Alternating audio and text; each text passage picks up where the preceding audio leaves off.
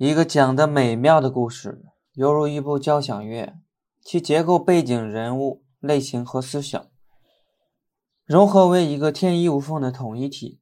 要想找到它们的和谐，作家必须研究故事诸要素，把它们当成一个管弦乐队的各种乐器，先逐一精通，再整体合奏。这就是故事诸要素。Hello，大家好，我是尼诺，今天继续分享罗伯特麦基故事的内容。分享的内容呢，来到了第二部分，故事主要素，然后是第二章节结构图谱。那么我们今天主要分享的主题是结构图谱里面的故事设计术语中的这个结构和事件部分。那么在正式开始之前呢，我们先了解一下什么是故事设计术语。从这个字面意思上来讲呢，它就是故事设计这门艺术的一些专有的名词。比如我们今天要讲的结构和事件，就是其中的两个两个术语。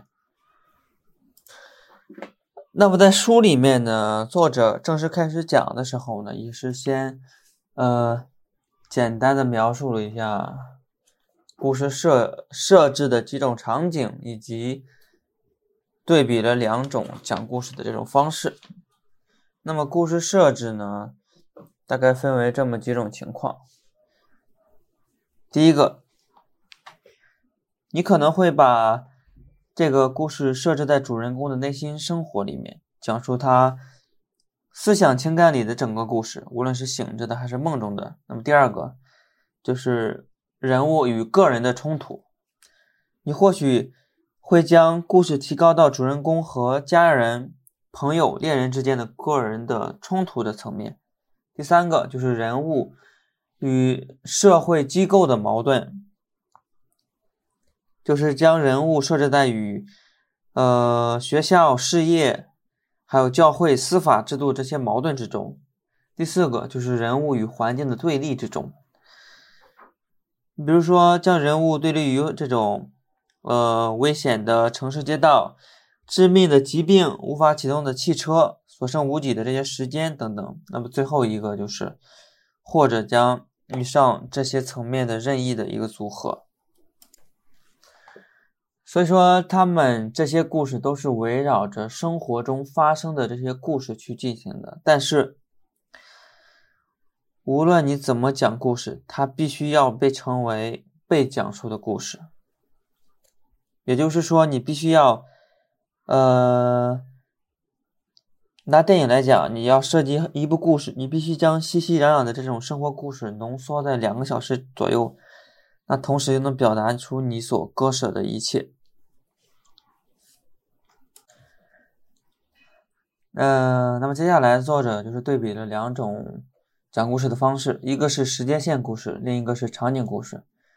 时间线故事呢，就是从这个时间发生的这个顺序啊。你比如他举了一个例子，就是他从嗯一个在田农，就是以租地土地为生的这种农民生长大的这个孩子，你看他小时候，这个是是一个时间线，小时候跟家里去。一起在烈日下劳作，那上了学，这是一个时间线，但是成绩不太好，是吧？因为他每天都要起床，然后到地里去锄地，结果就有了一个转折点。有人送了他一把吉他，他学会了，然后自己写歌。那么后来呢，他就离家出走了，他厌烦厌烦了这种脸朝黄土背朝天的这种生活，所以离家朝离家出走，然后。到了一个低级的酒吧去演唱，勉强的去维持，呃，生计。那么到了后来呢，他认识认识了一个歌喉美妙的姑娘，然后他们相爱，两人联手一炮打响，一起去经营事业，最后获得了事业的成功。但是这个时候呢，他发现了一个问题，就是聚光灯总是打在这位姑娘的身上。这个小伙子亲自写歌，安排演唱会，对姑娘鼎力支持，但是观众只为他一个人捧场。所以说，他这里面的这种，呃，个人的情感就有一些变化吧。他就觉得他总是生活在爱人的阴影之中，然后他之后开始开始酗酒，那最后呢，这个姑娘开始抛弃了他，他又回到了流浪街头，街头流浪，直到最后跌入谷底。那最后的一个场景就是他在烟尘弥漫的中中西部小镇上的一家廉价的汽车旅馆里醒来，茫然无着。身无分文，没有朋友，他变成了一个无可救药的酒鬼，连一枚电话，连一枚打电话的硬币都没有，就算有，也没有人可以接通。那么，这就是一个时间线的故事，从出生到小时候，到上学，到送吉他，别人送吉他这个转折点，到后来离家出走，到和姑娘相爱，到。发现问题，发现生活在爱人的阴影之中，最后被姑娘抛弃，是吧？最后的最后，就是一个场景，就是展示他是一个无可救药的这种酒鬼的这种场景，是吧？这就是一个标准的时间线的一个故事。那其实刚才讲的这个故事呢，就是一部电影，叫做《温柔的怜悯》，它就是。从出生开始讲起的温柔的怜悯，但是在实际电影中呢，上面讲的一切都没有在电影都没有在影片去出现的。那实际上呢，它讲的是一个，呃，我把它概括为一个场景的故事。你看，它首先这部电影呢，首先开始于这个男主他生他在一个穷困潦倒的醒来的那个早上，那么接下来呢？接下来两个小时开始讲述他随后的一年的这种生活的经历，接着在各种场景内与场景内的切换里，我们逐渐的了解到他过去的一切，以及那一年中他身上发生的所有重要的事情，直到最后的画面向我们暗示了他的未来。一个人的一生几乎是从生到死的整整的一个人生。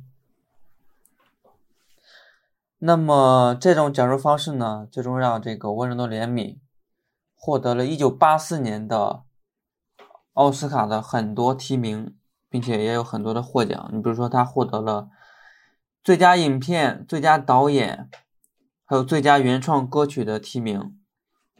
然后他最终获得了就是最佳男主角、最佳原创剧本这个奖项，以及还有这个第三十六届戛。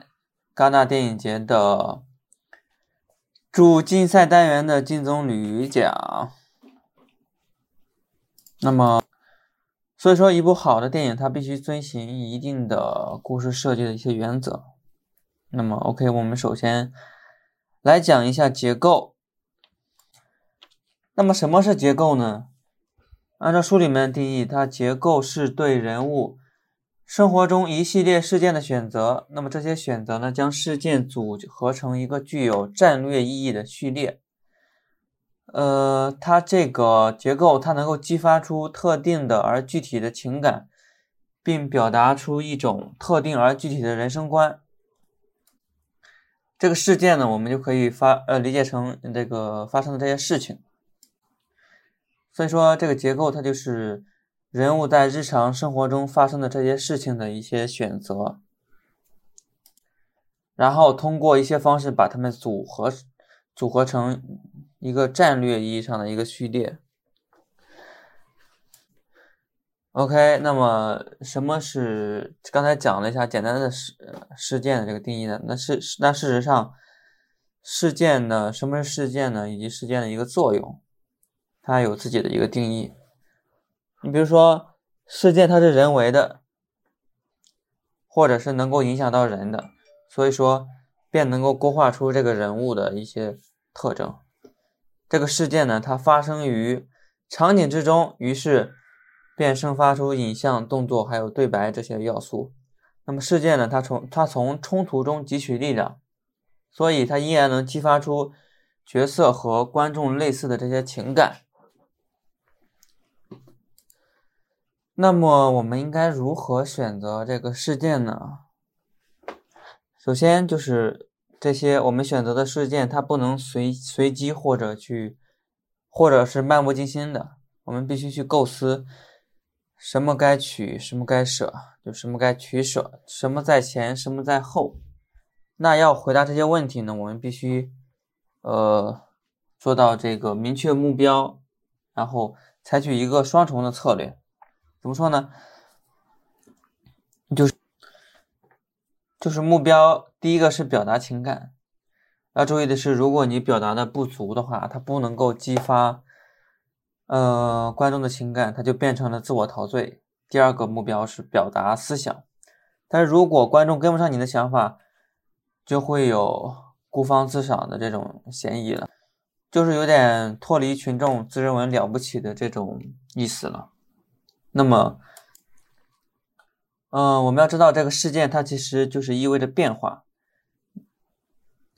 你比如说，如果窗外的街道是干的，但是你睡了一个午觉之后，发现它的它变湿了，你就是可以假设这一个事件发生了。那么这个事件呢，就叫下雨，是吧？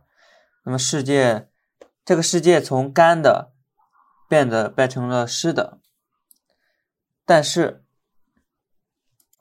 你不可能仅从天气的变化就构建出一部影片。所以说，这就引出了这个事件和故事事件的这种区别。那么，故事事件呢，它其实，那么故事事件包含事件，但是事件呢，并不等同于故事事件。故事事件呢，它不能是琐碎的，不能是日常发生的这些琐碎的这些事件的一些拼贴，是吧？它也不能是偶然发生的。然后它必须是有意味、趣味的这种变化。怎么做到这种有意味、趣味的变化呢？你首先它必须要做到两点：第一个是它必须发生在一个人物的身上。比如说，如果你看到呃某个人在倾盆大雨下成了洛杉矶，那这就比你看到一条湿漉漉、湿漉漉的这种街道更富有意味。那么第二个就是你必须去表达它，而观众必须对此做出反应。那么，呃，表达还有观众反应之间呢，可以用价值去衡量。那么这就引出了故事事件的这个价值。故事事件呢，它其实创造出人物生活情景中富有意味情意味。呃，趣味的这种变化，它的这种变化呢，就是通过呃一种价值来表达或经历，或者然后然后这种变化通过冲突来完成。如何理解呢？就是变化通过一种价值来表达和经历，那么它这种价值指的就是故事价值。故事价值是人类经验的普遍特征。那这么这些特征呢，可以从此一时到彼一时，由正面转向负面，或由负面转向正面。你举，比如说，呃，生或死，生和死，它就是一个正面和负面的这个这个价值，也就是一个故事价值。那同样的，还有爱恨、自由和奴役、真理和谎言、勇猛和懦弱、忠诚和背叛、智慧和愚昧、力量和软弱、兴奋和无聊等等。那其次呢，在这种所有的这种人类经验中，价值的复活可以随时从随时走向反面的这个二元特质，便是故事价值。比如说，它可以是道德的，包括善恶，也可以是伦理的是非，或者它仅仅去复合着纯粹的价值。你比如说，希望和绝望，是吧？这个它不涉及到道德，也不涉及到伦理。但是，当我们升级，呃，身处这一经验两极的任意一端时，就必须会确切的感受到。比如说，假设你的窗外是二十世纪八十年代年代的东非，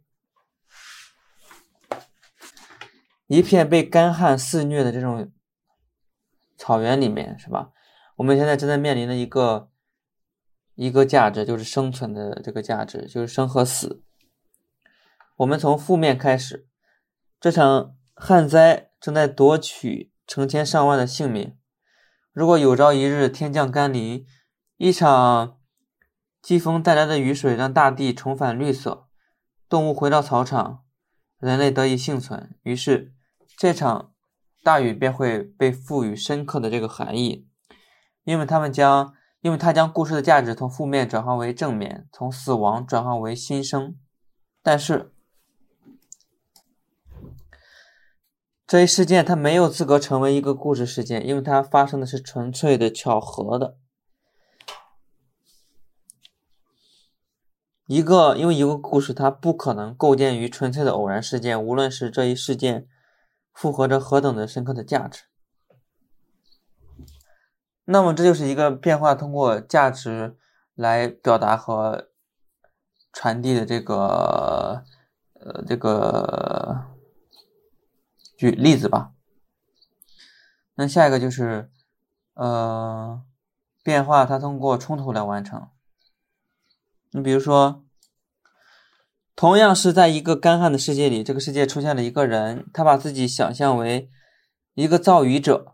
那个这个人物他具有深沉的内心的冲突，一方面，一方面他相信自己能够呼呼风唤雨，尽管他从来没有做过；而另一方面，他又深深的恐惧自己是不是一个傻子或疯子。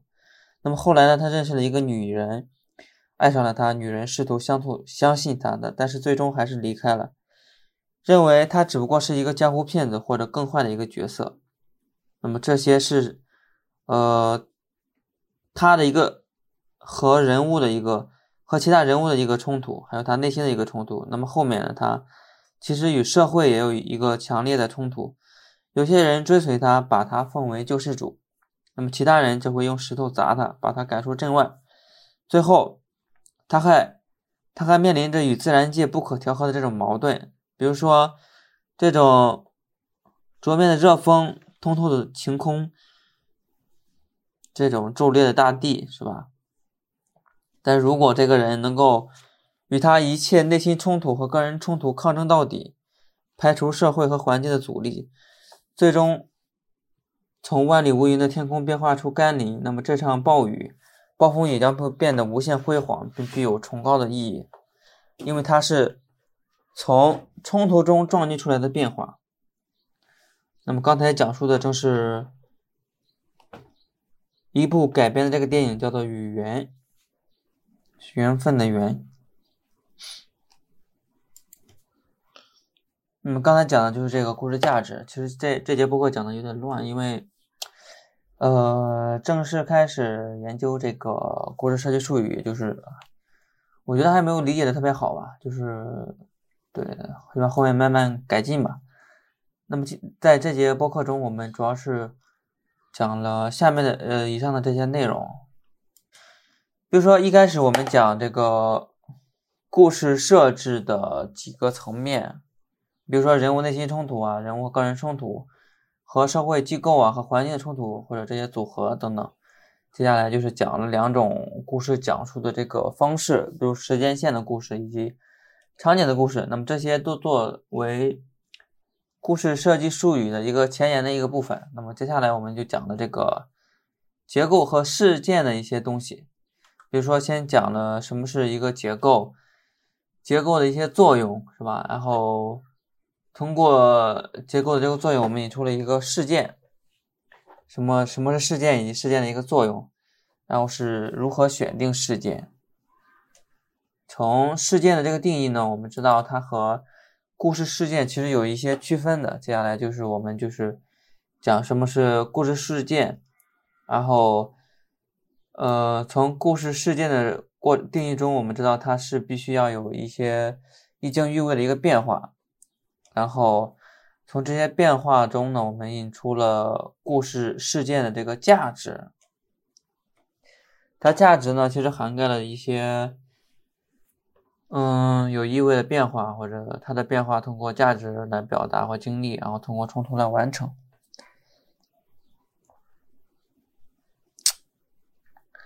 最后呢，通过这个故事价值来讲述，讲述它的一个故事价值的一些东西啊，就总的就是讲的可能可能会比较乱，就是但是先这样吧，拜拜，下期争取讲的更好，拜拜。